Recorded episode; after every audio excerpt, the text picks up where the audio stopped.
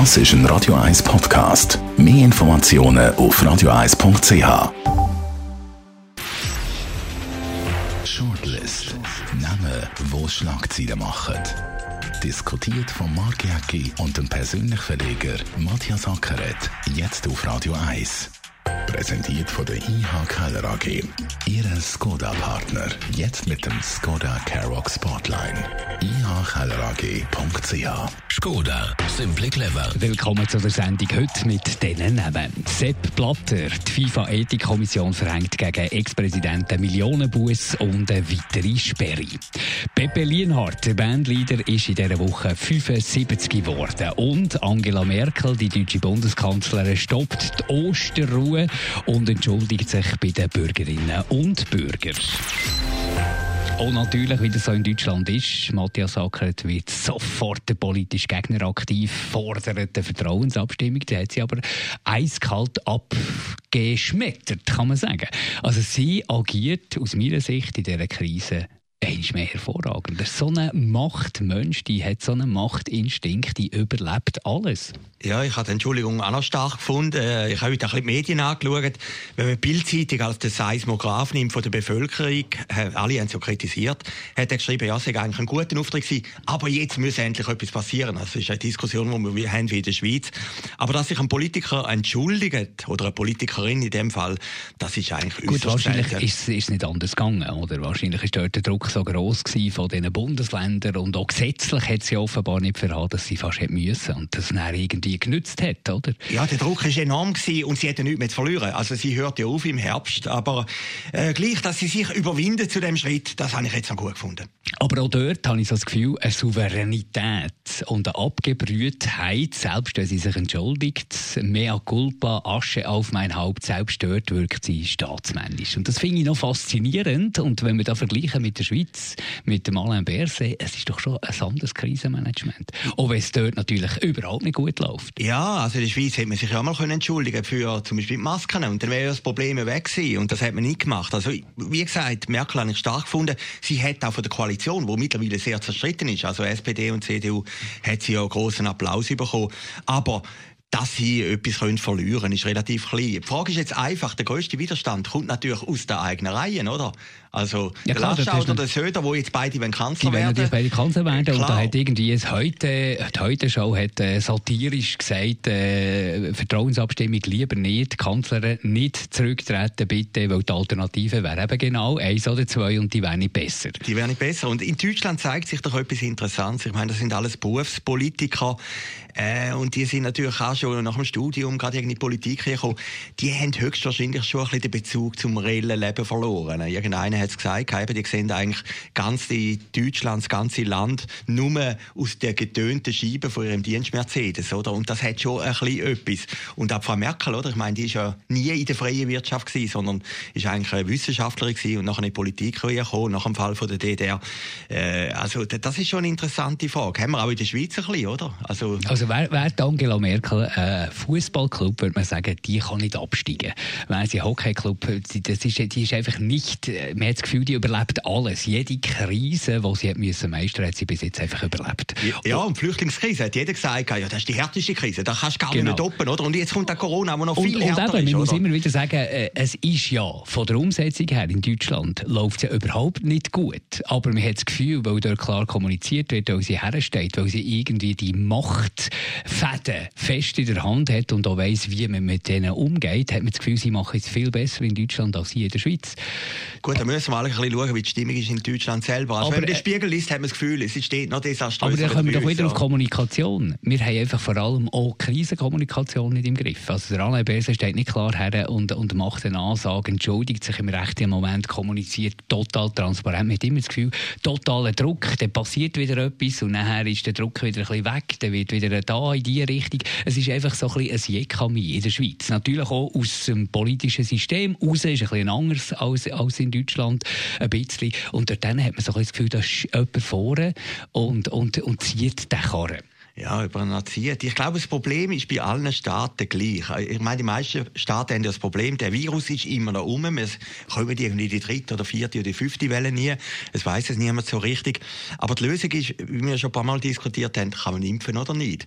Und die Staaten, die einfach impfen können, England ist ein Beispiel, Amerika jetzt, Israel, äh, dort hat man einfach das Gefühl, läuft es ein bisschen besser. Und dort, wo man eben nicht impfen kann, dort ist großes Chaos. Da weiß man nicht, was man machen soll. Ich meine, in Deutschland haben wir doch den Widerspruch. Jetzt haben wir die Osterruhe, hat sie jetzt aufgehoben. Gleichzeitig kann man auf Mallorca, auf die andere Seite darf man Nacht nicht mehr irgendwie auf die Straße raus. Also in der Schweiz hast du ja auch die Widersprüche dauernd, oder? Du darfst im Prinzip äh, in das Restaurant nicht rein, aber 15 Leute können zusammenstehen. Also äh, irgendwie saufen Aber nochmal, da geht es doch, da geht's ja? um Bewegung. Offenbar ist das ja. immer noch nicht durch. Es geht ja darum, dass du möglichst wenig Bewegung hast von der Bevölkerung. Um und das geht und, und, das ist ja logisch, dass ja. dort irgendwie eine Ungerechtigkeit und eine Unlogik entsteht. Du, du bewegst dich natürlich mehr wenn die Restaurants offen sind, als wenn du irgendwie zu den Nachbarn gehst und dort irgendwie ein Fondue Chinois isst. Das ist mehr Bewegung. Um das geht es doch. Und das begreife ich nicht, dass das irgendwie nicht durchgeht.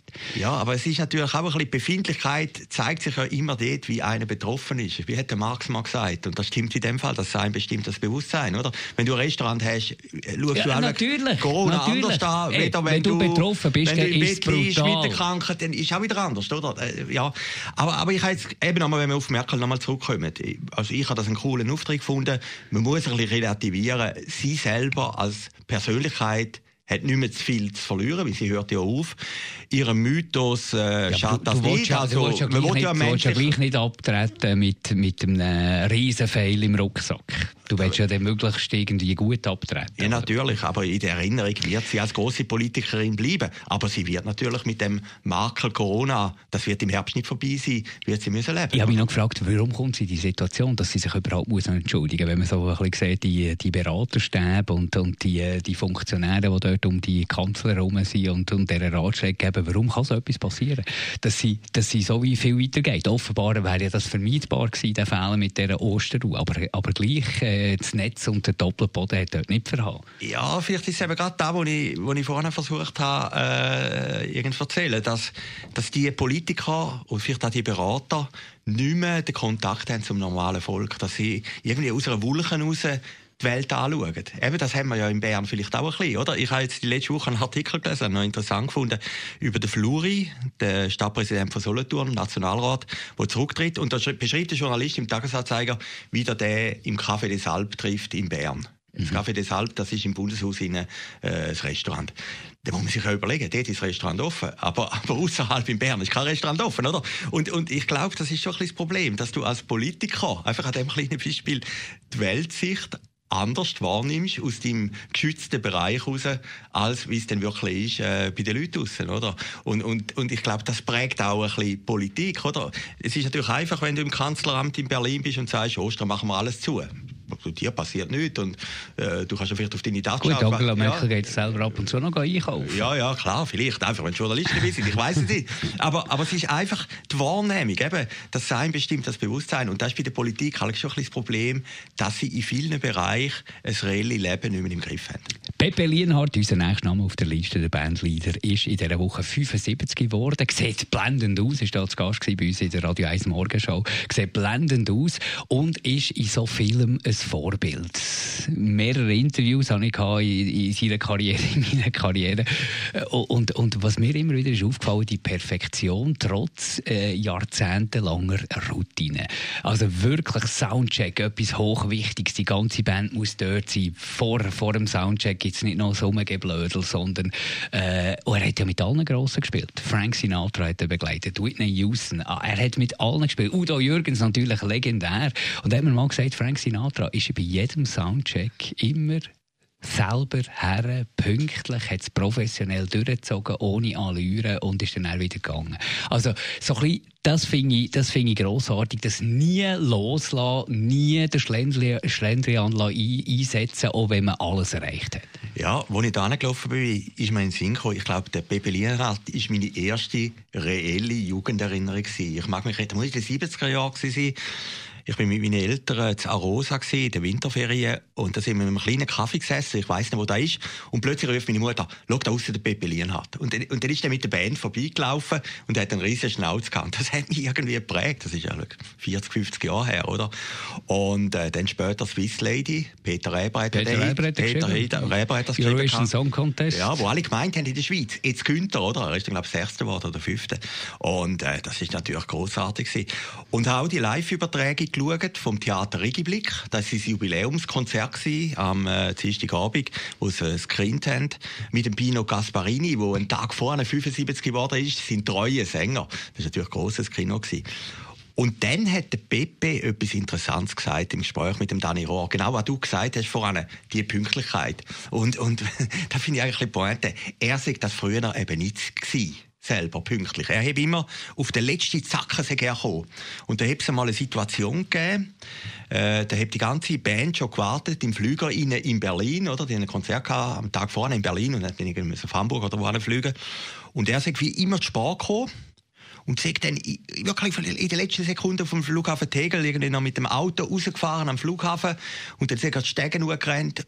Ich komme in den Flüger und die ganze Band ist da gehockt und vorne der Udo Jürgens. Und der Udo Jürgens hat zum Pepe, der noch viel jünger war, das war 70er Jahre, gesagt, und das passiert nie wieder. Und du wirst immer pünktlich sein.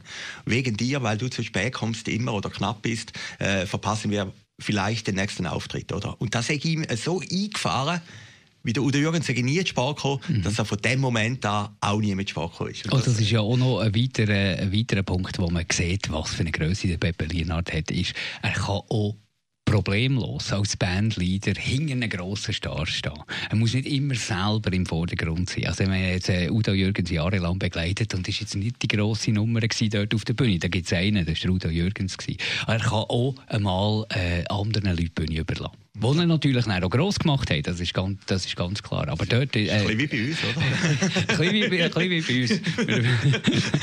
Aber gleich, es ist halt gleich, ja, wenn du die Bühne anschaust, es ist, es ist der Meter Abstand gegen hinten, der Star. Und, und das, aber der Pepe Lienhardt war immerhin der zweite Star. Gewesen, oder? Wir haben schon gewusst, auch, ich, habe die so Live-Konzert von Udo Jürgens angelesen auf Spotify. Er erwähnt immer, die Pepelina Band. Also in Deutschland ist das schon ein stehender Begriff. Aber ich meine, die Karriere ist außergewöhnlich und ist großartig. Und, und wie er noch so frisch ist. Immer noch, so, immer noch total frisch, immer noch total professionell. Redet gerne, erzählt gerne, was natürlich ein Genuss ist für uns Journalisten. Und er ist bescheiden. Oder, oder, oder er ist bescheiden. Er, er ist bescheiden. Null ja. Grössenwahn, nichts. Und ich kann mich erinnern, bei meinem Alex in Zermatt gewesen, anlässlich von Zermatt Unplugged. Dort hat Philipp Fankhauser ein, ein Konzert gegeben. Pepe Lienhardt war im Publikum mit seiner, mit seiner Frau dort.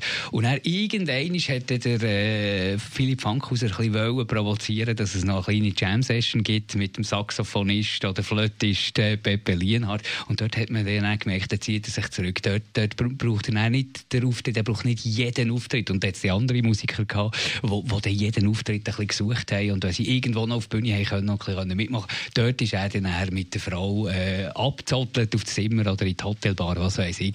Also grosse Persönlichkeit, Pepe Lienhardt, 75 und äh, so solche soll es noch möglichst lang geben. Und man kann es schauen, auf der Seite vom Theater Regiblick ist das immer noch drauf, das Konzert von vorgestern, ein grosses Kino. Und zum Schluss noch der Sepp Blatter. Die FIFA-Ethikkommission verhängt gegen Ex-Präsidenten Millionenbus und, glaube ich, eine weitere Sperre. Und das ist ja schon mal speziell, wenn die FIFA-Ethikkommission gegen ehemaligen Prä Präsident noch irgendeinen Bus verhängt. Ja, das ist also billig. Also, das, das, ist billig, das ist? Ja, die Ethikkommission ist ja nicht ein Gericht, oder? Ist ja ein verlängerter Arm vom aktuellen Präsidenten. Vom Herrn Infantino, der vom Nachbardorf kommt, oder? Das ist ja noch interessant. Interessant ist natürlich auch noch eine zweite Sache, die die NZZ heute schreibt. Ich meine, der FIFA geht es finanziell nicht mehr gut. Das Einzige, was glaube noch rendiert, sind die Rechte von den Videospielen.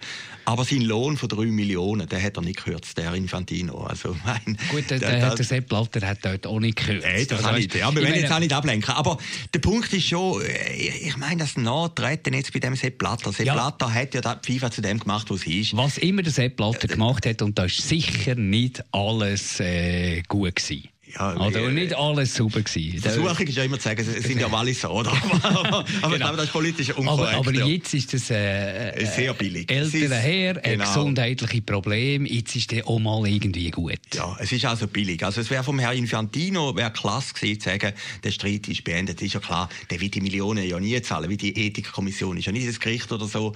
Und früher hat man ja einfach Sperren gemacht. Die Sperre hat er ja schon gehabt. Ich glaube, der Herr Putin hat ihn eingeladen gehabt, äh, an die WM und äh, dort ist die Sperre durchbrochen worden. Aber das ist weißt, die, grösste, die grösste Leistung wäre ja gewesen, wenn man jetzt die FIFA unter der Ägide äh, Gianni Infantino, wenn man die wirklich revolutioniert hat, wenn man die wirklich auf ein neues Gleis hätte gebracht und erfolgreich hätte gemacht, auf saubere Art und Weise. aber es geht vielleicht das, gar nicht. Das, ich meine, ich glaube... Das wäre ja die, der grösste Erfolg. Aber ja. jetzt so ein bisschen irgendwie, weiß auch nicht. Also mir kommt das ziemlich schräg rein, die Klage. Ja, es ist natürlich... Pseudoklage. Genau, es ist eigentlich aber ein eine Propagandageschichte. Es redet natürlich wir ja auch über die Klage gegen den Platter und man vergisst vielleicht andere Sachen, eben den Lohn vom Herrn Infantino oder vielleicht, dass es nicht mehr so gut läuft, etc., etc. Das wird nicht beachtet, oder? Es ist vor allem ein eine PR-Geschichte wo der Sepp Blatter nicht verdient hat und ich glaube FIFA auch nicht. Danke vielmals, Matthias Sackert, euch für zuzulassen. Die nächste Shortlist wieder in einer Woche.